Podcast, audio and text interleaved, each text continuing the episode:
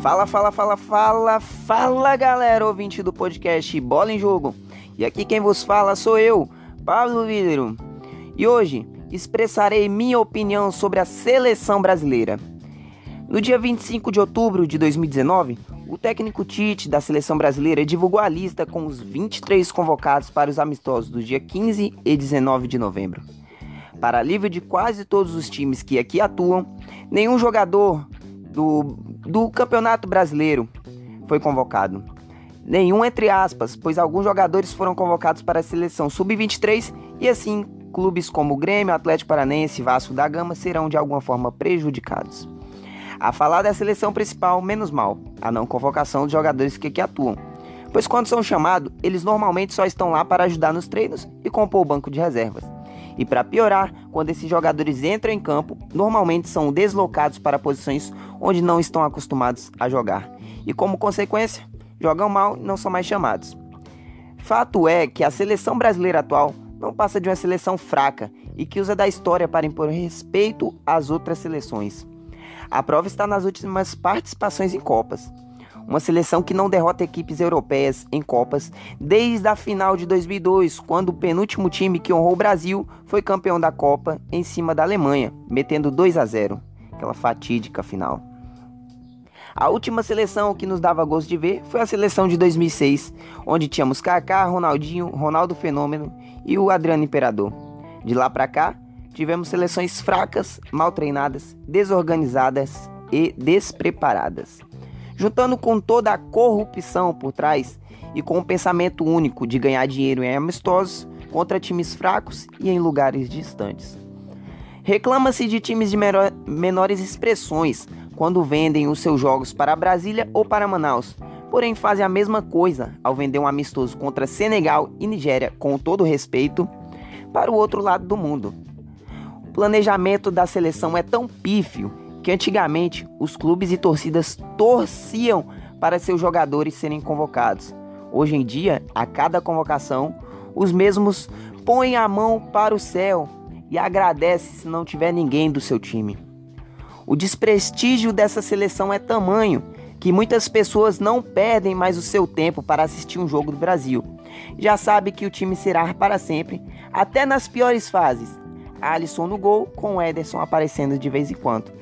A zaga, superestimada há muito tempo, continua com o Thiago Silva, que nem idade para jogar a Copa de 2022 terá. Nas laterais, temos Dani Alves, que não mantém a qualidade mais, e na esquerda, Alexandro, que provavelmente namora alguém da família do Tite. Quando o Dani Alves não está à disposição, Tite deve chorar até as madrugadas, principalmente se não puder chamar o Fagner, né? No meio-campo, ele volta e meia aparece com o Fernandinho ele mesmo, um dos responsáveis pela eliminação, pela eliminação do Brasil, sabe quando? Na Copa de 2018. Coutinho, que vinha jogando mal no Barcelona, era titular com os pés amarrados. Tudo bem que Coutinho voltou a jogar bola no Bayern de Munique. E na frente, então, aquele ataque maravilhoso formado por Gabriel Jesus, Neymar, Firmino e às vezes o Richarlison.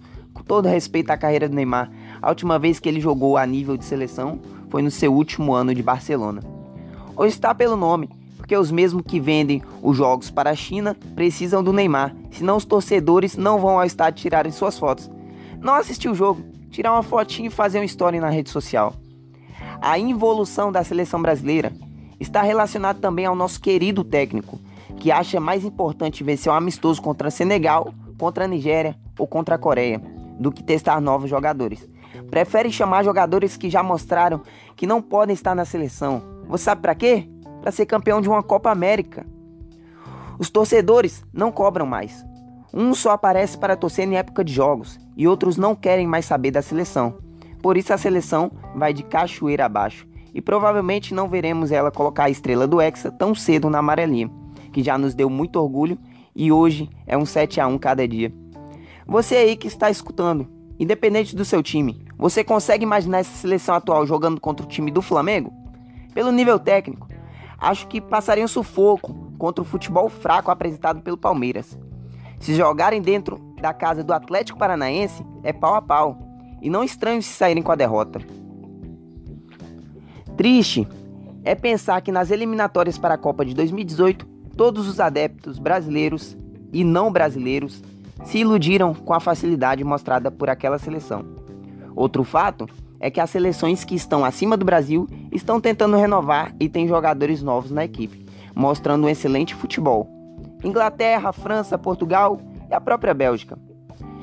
E quando pensamos, achamos o técnico da seleção, Renato Gaúcho, ele, ele nos mostra que seria até pior. Por que pior? Um treinador que insiste no mesmo jogador que não rende, extremamente soberbo e sem humildade. Será que temos jogadores tão ruins assim? Mas o país que mais cede jogadores para a Champions League é o Brasil. Será que os técnicos sul-americanos, não brasileiros, só estão na Europa por facilidade de falar a língua? Por que os brasileiros não vão para lá? Assim eu me despeço de vocês, pedindo para divulgarem esse podcast maravilhoso que foi preparado com muito carinho para todos. Em breve teremos novidade. Por enquanto, lançaremos podcast todo sábado. Obrigado a todos e até a próxima. Fui!